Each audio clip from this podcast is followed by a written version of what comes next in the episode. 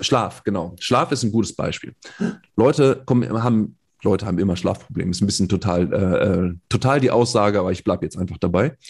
Und dann kommen die an und irgendwie fangen an zu biohacken. Magnesium hier und Tryptophan und dann kann man noch L-Theanin nehmen, weil das dann noch ne, das irgendwie so macht und so. Und dann werden die Füße in warmes Wasser gehalten, aber die Hände irgendwie in den Kühlschrank und äh, ich weiß nicht, was sie, das, das ist Quatsch, aber ne, also dann versuchen die Leute es irgendwie zu hacken.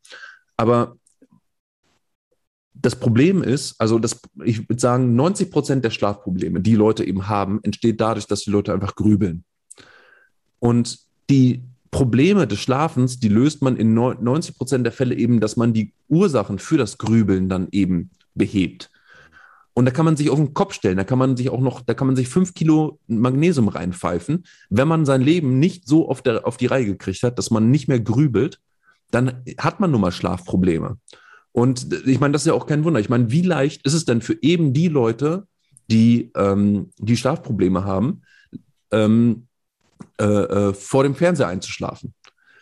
Das ist ja völlig, also, also ne, von dieser Biohacking und, und äh, äh, körperlichen Perspektive, sage ich mal, oder materialistischen Perspektive, dann dürfte man ja niemals vor dem Fernseher einschlafen. Weil der Fernseher ganz, der hat ja keinen Blaulichtfilter oder so. Also zumindest äh, ähm, das letzte Mal, als ich einen Fernseher mal angeguckt habe. Und man starrt da auf dieses, ne, auf diesen, äh, wie soll man sagen, auf diesen Großangriff auf den äh, Biorhythmus und schläft dabei einfach ein. Auch relativ früh, so um 9 Uhr abends oder um, um 8 Uhr abends. Ne? Man, um 8 Uhr, äh, ich weiß nicht, sind die guten Filme immer noch so um Viertel nach acht oder ist das schon wieder anders? Weiß ich gar nicht. Ich soll das jetzt wissen, oder was? Ja, du redest manchmal mit Leuten. Ich rede ja nicht mal mehr mit Leuten. Die guten Filme, ja, die kommen immer 8.15 Uhr, klar. So Na gut, Hard dann, und dann, dann, dann, bin ich immer noch up to date hier in, der, in unserer Gesellschaft. Also, also der Hack, um gut schlafen zu können, ist Fernsehen gucken um 8.15 Uhr. Hast du richtig verstanden? Ja, ne? Äh, ähnlich, ja. Aber ich meine, ist, ich meine, ist doch bizarr. Leute machen, also ne, die, die sind einfach müde und, äh, und, und fertig und machen einfach den die Glotze an und starren halt da drauf. Und dann so um neun sind die eingepennt und pennen einfach dann bis halb zwölf. Ne? Und Werbung, die Werbung ist ja noch viel, viel lauter noch als der Fernseher. Also als, als der Film dann meistens. Und werden angeschrien und ich meine, Werbung ist ja auch noch so ein, der Versuch, die Aufmerksamkeit zu fassen.